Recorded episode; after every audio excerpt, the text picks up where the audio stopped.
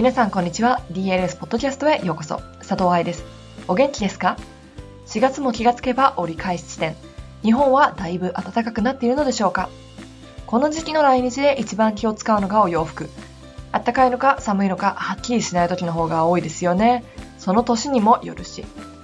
冬季バレエ講習会の時は寒いって分かってるので、ある意味荷物を詰めるのが楽です。ちなみに今日4月15日は DLS メルマガ発行の日でもあります。DLS のメルマガは月に2回、1日と15日に出ていて、そこでセミナーの最新情報だったり、申し込み方法だったりをお話ししています。もちろんそれだけじゃなくって、メルマガだけの特別プレゼントや記事などがありますから、まだ登録していない人はぜひどうぞ。無料で DLS サイトからメールアドレスを登録するだけでできますよ。イラストや写真がたっぷりなので、容量の大きなメールが受信できるように設定するか、それが可能なアドレスを教えてくださいね。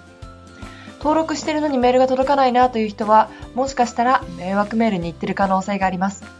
または毎回開けてくれていないとこっちで、ああ、興味がないんだなと思って送るのをやめちゃうので、ぜひしっかりと見てあげてくださいね。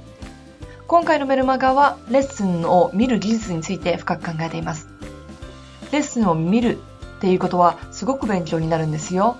見学できるレッスンがない人は YouTube などのレッスンビデオでもいいんです。より多くを吸収するためにバレエを見る、レッスンを見るということについて考えていきます。さて、今日のポッドキャストの方はリハビリシリーズの続きでダンサーが怪我をする前に知っておきたいことというブログ記事をピックアップします。レッスン見学でもそうだけれども踊るだけじゃなくって知識を持つこと考えることって怪我予防だけでなく上達の早道になりますからそれを考えていきましょうね。では本文です。2016年にスーザン・シンプソンによって書かれたダンスインジュリーマネジメントによると80%のダンサーがキャリア中に怪我をするそうです。65%の怪我はオーバーユーズ。そして35%がアクシデントで起きた怪我だそうです。90%の怪我はダンサーが疲れている時に起きるそうです。98%のダンサーの怪我は手術なしで治療されます。という面白いデータがあります。ここから何が読み取れるでしょうかね。ほとんどのダンサーが怪我をするということを考えて予防の方法やリハビリの方法を練習しておく価値が絶対にあります。65%の怪我がオーバーユーズであることからしっかりとトレーニング、ケアができて体を鍛えることができたら予防できます。90%の怪我が疲れている時に起こるということから体力づくり、そしてメンタルの強さや集中力も勉強しておく必要があります。98%のダンサーの怪我が手術がいらないということを考えると体の使い方、正しいリハビリでダンサーの怪我はマネジメントできるっていうように私はこのデータから読み取ります。よってダンサーへの怪我のアプローチは鍛えること。これは2015年春のセミナーでもテーマでしたよね。正しく鍛えること。理論的に鍛えること。ダンサーという職業に合わせて鍛えること。メンタルもフィジカルも一緒に鍛えること。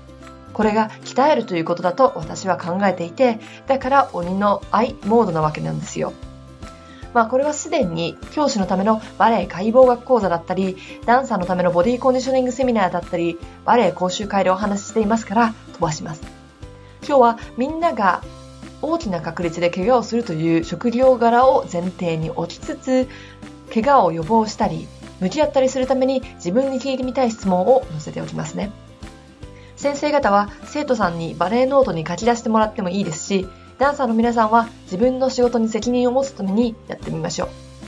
では質問です。毎週どれぐらいレッスンを受けていますか？どんなスタイルのダンスを行っていますか？レッスン、リハーサル、舞台の前にウォームアップを行っていますか？正しい、しっかりとしたウォームアップを行っていますか？正しい、しっかりとしたクールダウンを行っていますか？どんなボディコンディショニングを行っていますか？ボディコンディショニングはバランスよくできていますか？過去の怪我で今の踊りに影響することはありますか？現在怪我をしていますか？今現在の体の状態はどんな感じですか？そして全ての質問に正直に答えた後自分に聞いてみたいことは改善点はどこでしょう？そしてどのように改善していきますか？DLS では珍しく全ての答え合わせを今日は行いません。だって自分で考えてもらいたいから。自分の体と向き合うという技術を練習してみましょうね。上の質問たちに答えるだけで何を改善していいのか自分で見えてくるはずですから。もちろん、ちょっといまいちわからないという人たちのために、ウォームアップについてやクールダウンについて、ボディコンディションについて記事をもうすでに書いていますから、それを読んで再確認しておいてくださいね。反省、復習するためには過去を覚えておかなければ。昔、DLS バレーノートというものをメルマガ登録者の皆さんにお送りしました。その後でもバレエ講習会があるたびに参加者にバレーノートをお配りしています。どんなスタジオでもどんなレベルのダンサーでもバレーノートは書いておくべきだと思います。反省、復習するためには過去を覚えておかなければいけないんですよね。例えば、どんな注意をされたのか、その注意はいつされたのか、そしてその注意が言われなくなったのか、それともまだ言われてるのか、このエリアも考えてみてください。いかがでしたか？この記事の中の質問実際にやってみてくださいね。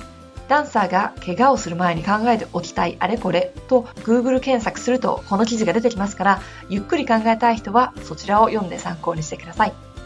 もちろん、この質問に答えるだけでなく、その後の改善点を探すこと、そしてどうやって改善していくかまでの方法を考えてくださいね。できないことを指摘するというのは簡単です。誰でもできます。